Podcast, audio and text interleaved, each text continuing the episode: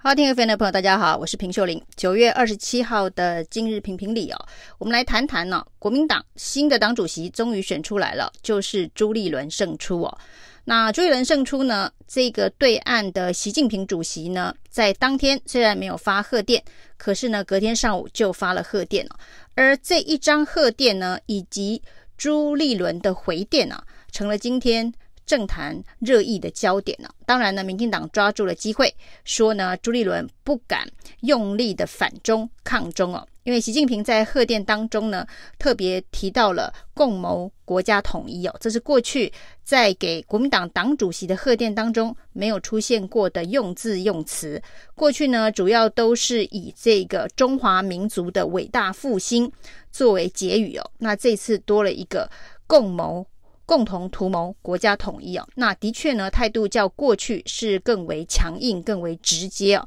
这当然也是习近平这几年来呢，跟台湾的沟通管道基本上是完全的中断之后呢，对于台湾。相关议题所发出的比较强烈的讯息哦，这是的确是跟马英九执政时代是有相当大的不同。那朱立伦的回电当中呢，完全的忽视掉习近平所谈的“共谋国家统一”这几个字哦。那不过呢，在这个回电当中呢，这个民进党最在意的是习近平所提到的反对台独这件事情哦，朱立伦没有反应啊，就说呢。朱立伦没有反对习近平的反对台独哦，这是没有捍卫台湾的主权呢，与台湾的民意相悖哦。民党主要的批评大概是集中在这里哦。那包括了这个苏巧慧说：“难道朱立伦是想要当香港的林政第二吗？”然后呢，陈亭妃是说呢，这就好像是细汉呢在回应这个中共老大哥来的这个贺电哦。那另外呢，包括了这个郑运鹏。等等啊，还有这个王定宇说呢，这个署名的部分哦，连中华民国四个字或者是民国一百一十年呢都不敢写哦，只写了一百一十年哦，这个应该可以得到乖宝宝贴纸啊。那民党立委罗志正更说呢，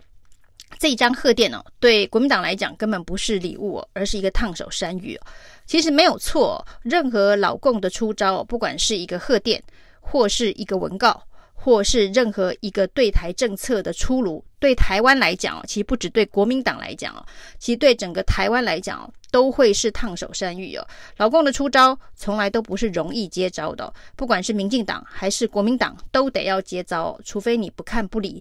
然后呢，完全中断跟对方的沟通哦。如果是这样的态度，你可以不接招，但是一旦要接招哦，都会是烫手山芋哦，很少会是礼物哦。其实不管是国民党或是民进党，应该都很清楚这一点哦。两岸之间就是在高手过招哦。那到底谁是高手？就是在这个过招的当中呢，可以看出端倪啊。那民党今天呢，看起来这一张贺电哦，主打的是没有反对台独，而且呢，这一个回电的时候啊，这个没有去这个反对共谋国家统一。这几个字哦，那甚至朱立伦的回电是说，这个两岸的情势、台海的情势的复杂，主要就是因为民进党操作反中抗中，造成了两岸沟通管道的中断了。把责任推给民进党这件事情，应该是整个民进党今天跳脚的最重要的这个重点哦。从民进党中央提到哦，这个是。把被害人变成加害人哦，这个对于台海复杂严峻情势的解读跟定义哦，是唱和中共。那当然，在这一个政党竞争的这个角色来看呢，的确，民进党指责国民党唱和中共，而国民党指责民进党呢反中去中，造成台海情势严峻哦。这个在政党竞争的立场来看，都是非常合理的互相攻击。但是呢，实际上在对这个对中国大陆的态度上面哦，怎么样子拿捏才比较符合台湾主流民意哦？这是接下来作为民进党一个负责任的执政党啊，国民党一个有监督力量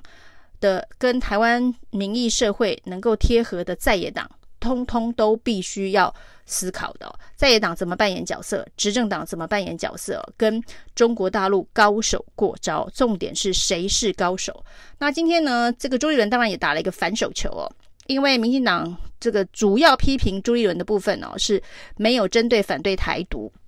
没有针对共谋国家统一做出反击啊，那甚至还把民进党拿出来垫背，说这样子的一个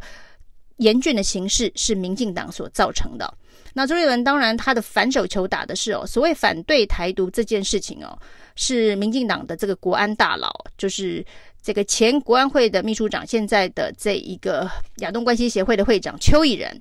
在今年七月份的时候非常罕见的接受访问的时候提到说，在台湾务实的政治人物哦，都不会台独，除非是疯了。那邱毅仁在做这样子的一个。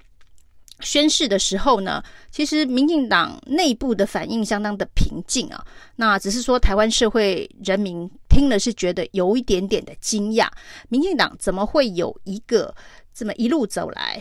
这个以台独为主要的目标政纲的一个政党，现在告诉大家说主张台独是疯了。那可能是来自于美方的压力啊，这是大家。比较多的这个猜测，美国不希望这个“台独”两个字哦，在台海之间造成